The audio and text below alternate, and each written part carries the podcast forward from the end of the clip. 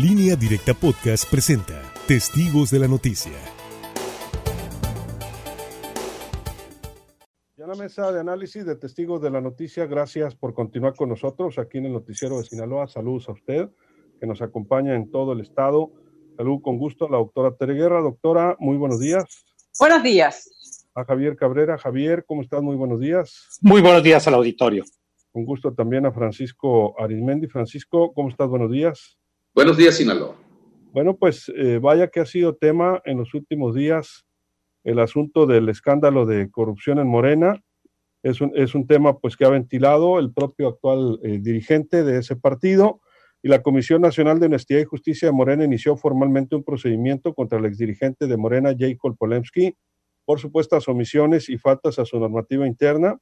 Eso luego de que el Comité Ejecutivo Nacional llamara a la hora secretaria general a comparecer por la compra de inmuebles para el partido durante 2019 y la firma de contratos por 395 millones de pesos a empresas del grupo Ebor, propiedad de su amigo Enrique Borboya García, servicios que jamás se otorgaron, 395 millones de pesos. Sin embargo, el CEN de Morena afirma que la exdirigente no atendió cinco llamados, pese a que se le pidió comparecer de manera virtual o entregar documentos originales a través de un mensajero. En un correo, Polemski argumentó que no podía salir de su casa por considerarse dentro del grupo de riesgo de contagio de COVID, pues es prediabética y hipertensa.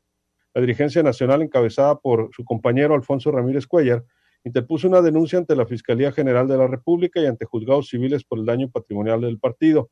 También pidió a la Comisión eh, Nacional de Honor y Justicia abrir un procedimiento para que la autoridad interna defina si merece algún tipo de sanción. La norma interna establece que no cumplir con sus documentos partidarios ameritaría una amonestación pública, una suspensión de derechos o hasta la expulsión. Eh, así es que el procedimiento ha iniciado. Eh, hasta este momento, pues J. Cole no ha eh, pues, mm, contestado, digamos, formalmente este procedimiento que ya es formal. En medio de todo esto, pues el fin de semana también se hizo escándalo por, hablando de, de Morena, por este asunto de, de Ackerman y su esposa, este, funciona, estos funcionarios. Y, pues tras publicaciones del periodista Carlos Lórez de Mola de que habían acumulado un patrimonio de más de 60 millones de pesos en muy pocos años, el, eh, pues eh, la actual secretaria de la Función Pública, Díaz Sandoval, y su esposo, el investigador John Ackerman, anunciaron que van a proceder legalmente en contra del exconductor por calumnias a, su esposa y a un servidor, dijo, y estaba eh, divulgando datos falsos y confidenciales en un documento que publicó como Las mentiras de Loret. Ackerman calificó que eh, se eligió a su esposa como parte de los ataques a las figuras de la Cuarta Transformación. Hubo una serie de pues, respaldos, entre ellos hasta el de Santiago Nieto, eh, algunos otros funcionarios como la secretaria de Gobernación, pero no negaron que fueran propietarios de este patrimonio de más de 60 millones de pesos. Javier Cabrera. Mira estos escándalos que se han suscitado, sobre todo en el caso de Morena, ¿no? Con Ayelco. Sí llama mucho la atención porque las imputaciones que le está haciendo el nuevo dirigente o el representante de Morena es en el sentido de, que dispuso de más de 300 millones de pesos en supuestas obras que nunca se ejecutaron.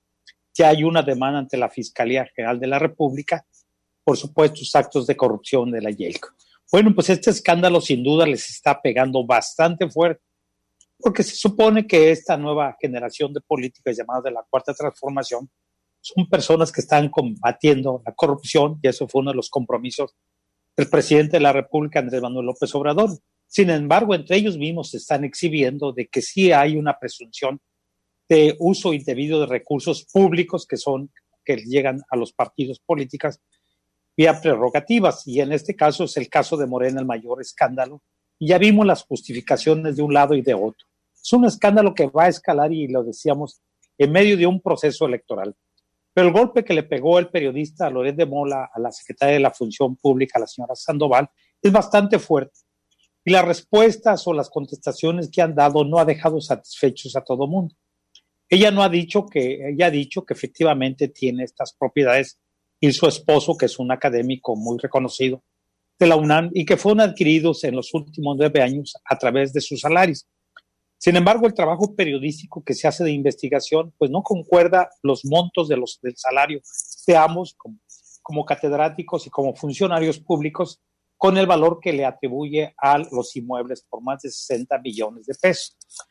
La argumentación que da la, la secretaria de la Función Pública, que es la encargada de vigilar que se maneje con honestidad los recursos públicos, es que dice que eh, está tomando como base el periodista los valores actuales.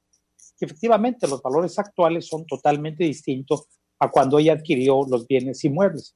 Hay que recordar que un bien inmueble va cobrando plusvalía con el paso del tiempo, sobre todo para la ubicación, el lugar donde se encuentra, los servicios que, que cuenta, servicios públicos que cuenta, y bueno, pues el pago del predial también va incrementándose.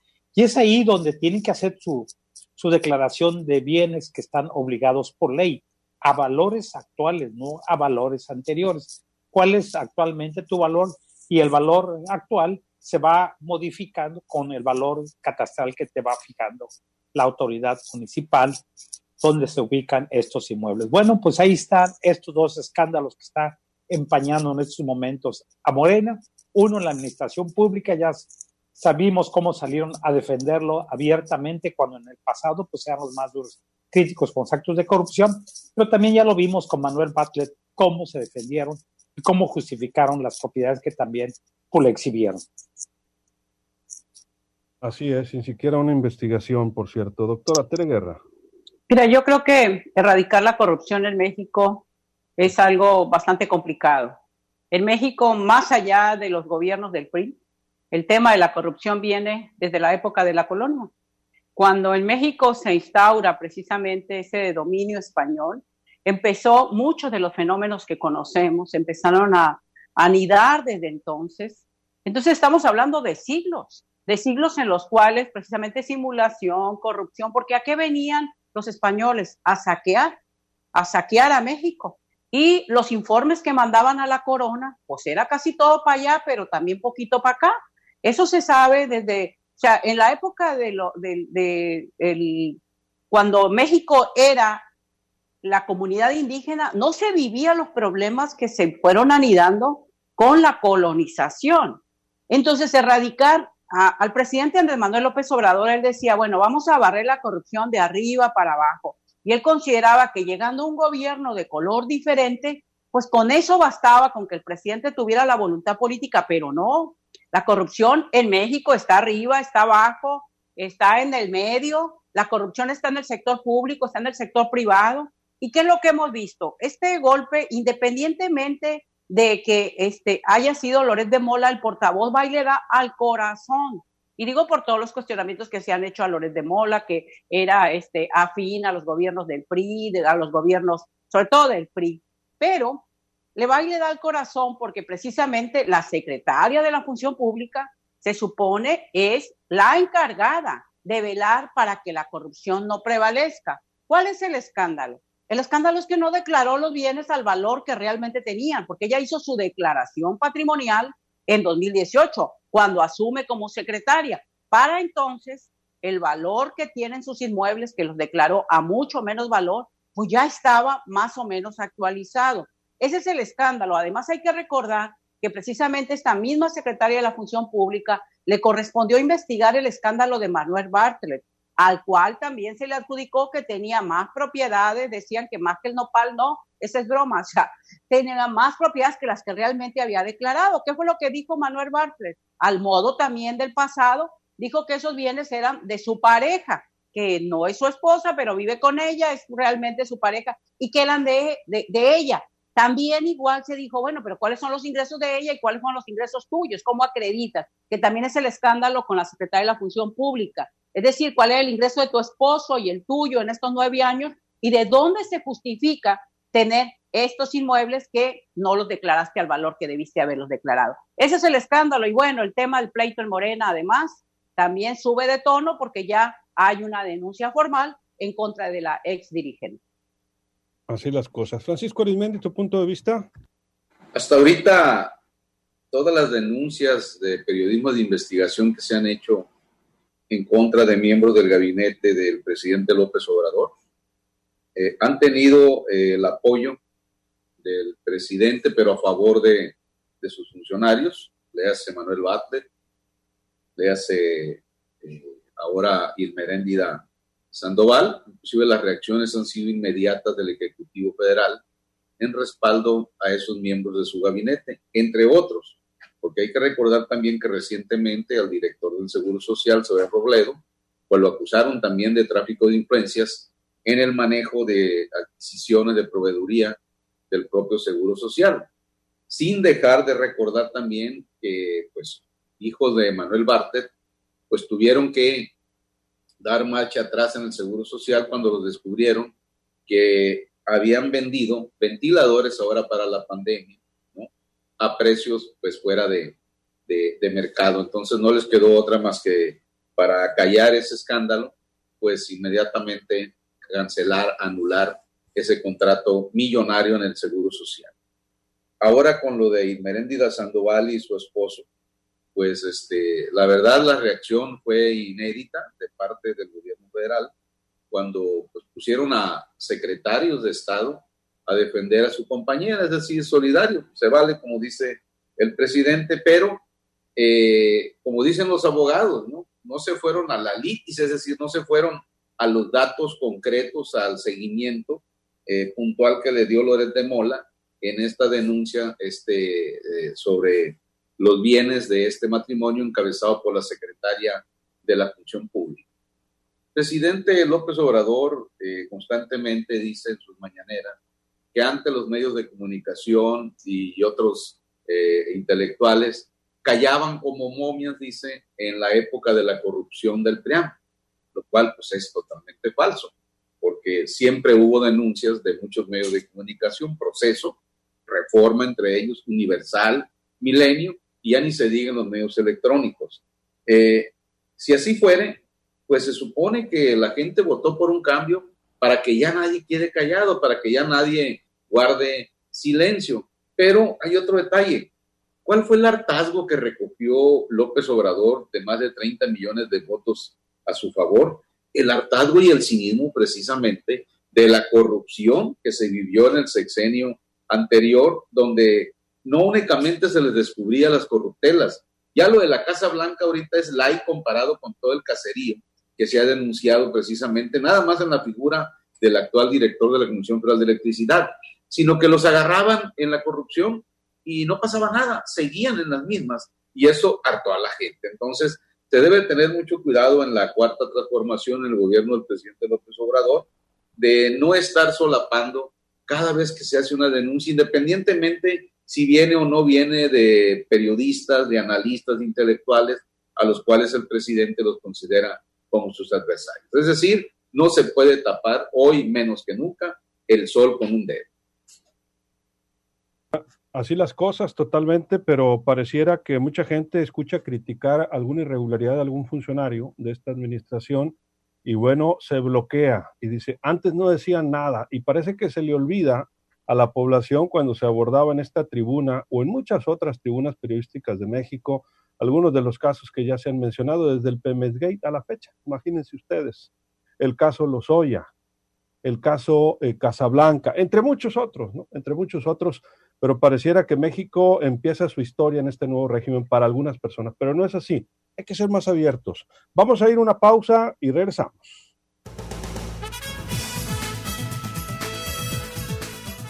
Luis Alberto Díaz, en línea directa.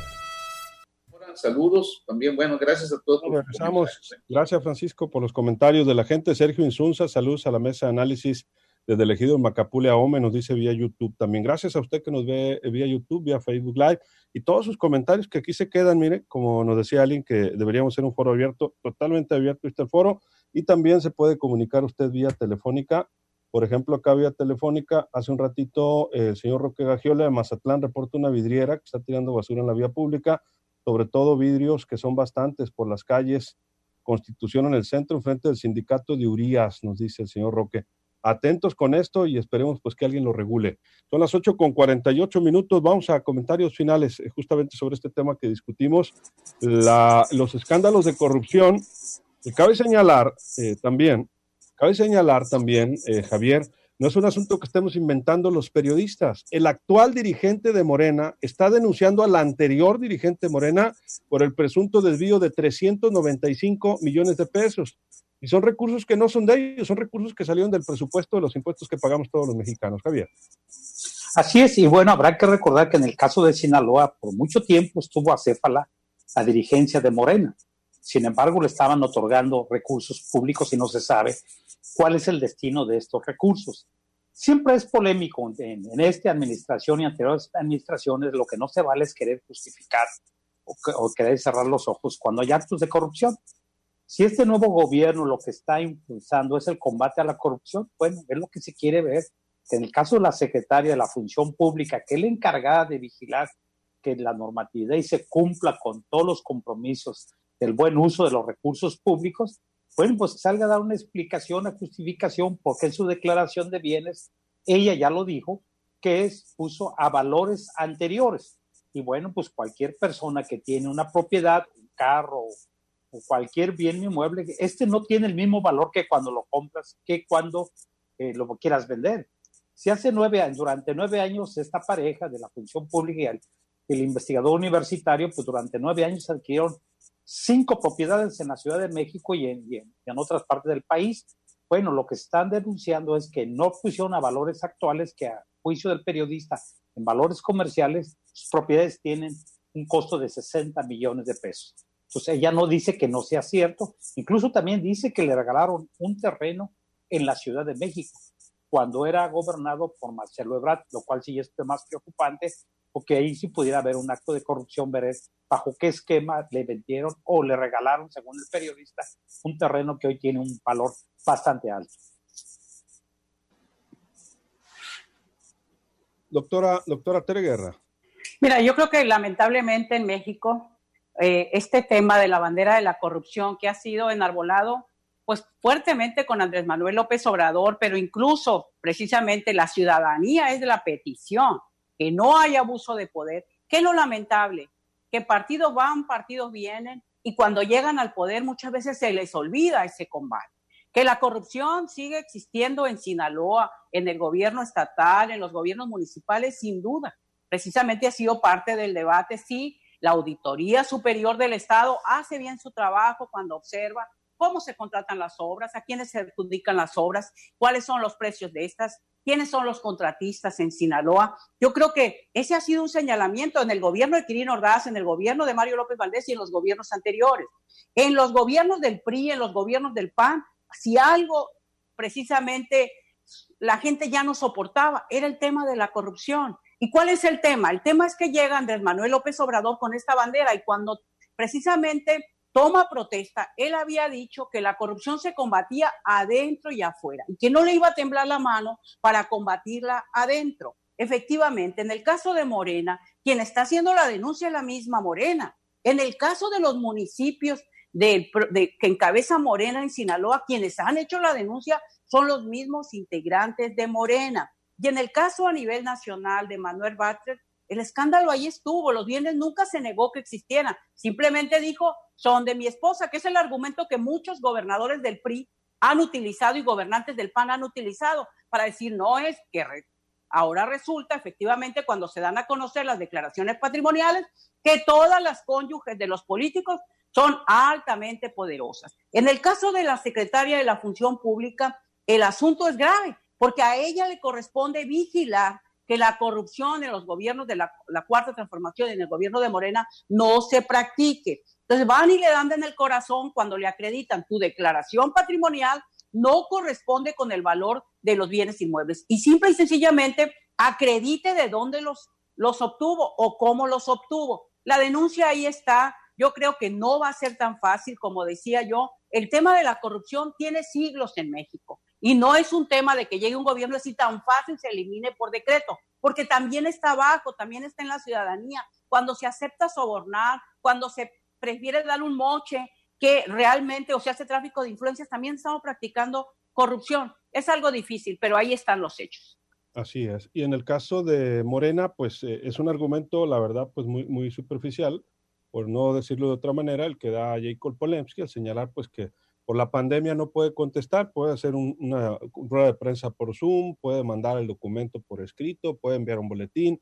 etcétera, etcétera, porque estamos hablando ahí de una acusación muy seria de un desvío de 395 millones de pesos por contratación de servicios de una empresa de un amigo de ella que asegura el actual dirigente de Morena, eh, Alfonso Ramírez Cuellar, que no, no se ejecutaron, no se hicieron, son servicios que no recibió el partido más importante actualmente en México, como lo es Morena. Francisco Arismen. Pero aparte de todo eso, eh, la semana pasada no fue una buena semana para las mujeres en el gabinete. Salieron tres, eh, unas renunciaron, otras pues prácticamente las corrieron anticipadamente, pero se sumaba otra cuatro mujeres. Una de las principales eh, mujeres de la cuarta transformación, que es Jacob Poleski, está pues como a tres juegos. Ya la denunciaron ante la Fiscalía General de la República. este fin de semana ya la pusieron su caso a disposición de la Comisión de Honor y Justicia de ese partido, o sea, por un lado como que la quieren expulsar de Morena y por otro lado como que la quieren meter a la cárcel. ¿Qué significa todo esto? El presidente recientemente leyó un documento anónimo, eh, según de una estrategia de sus adversarios, etcétera, con un contenido de nombres generales que le pusieron la BOA o que bloque opositor ampliado y dijo que era el inicio pues, de las elecciones del 2021.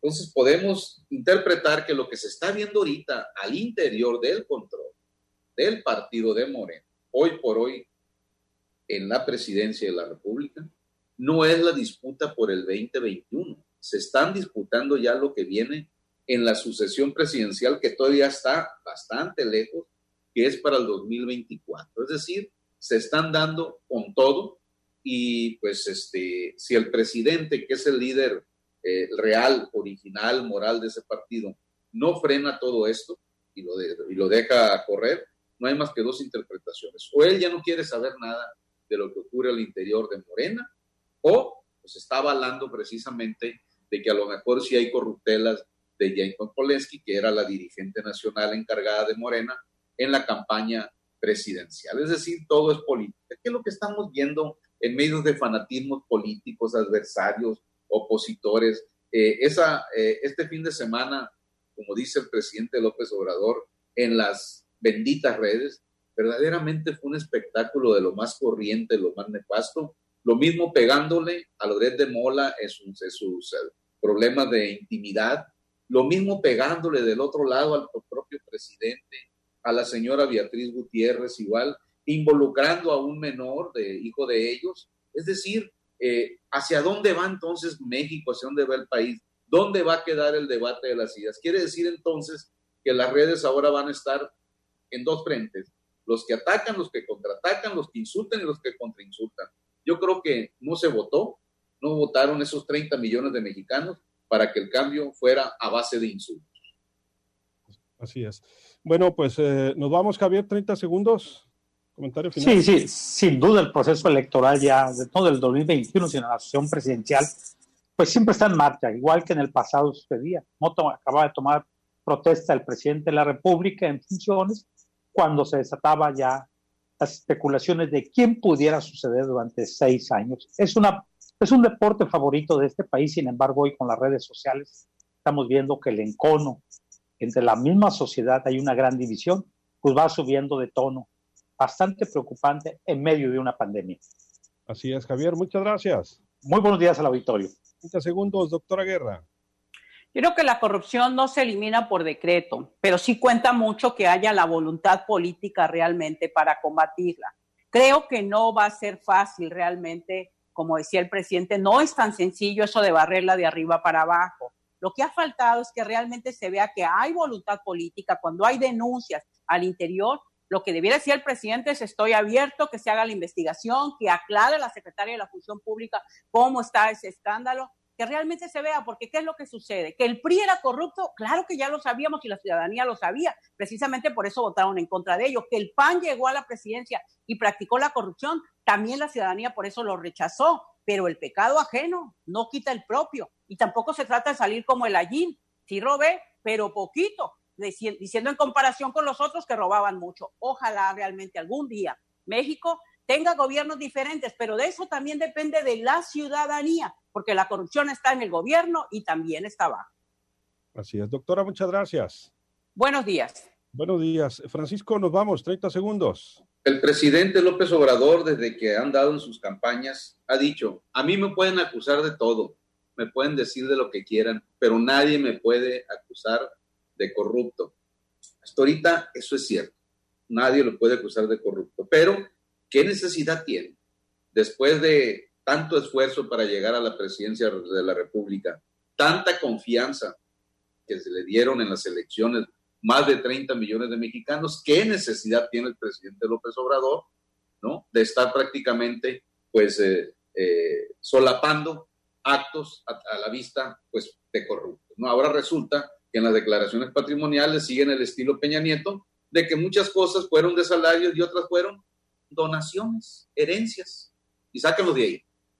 Así es. Francisco, muchas gracias.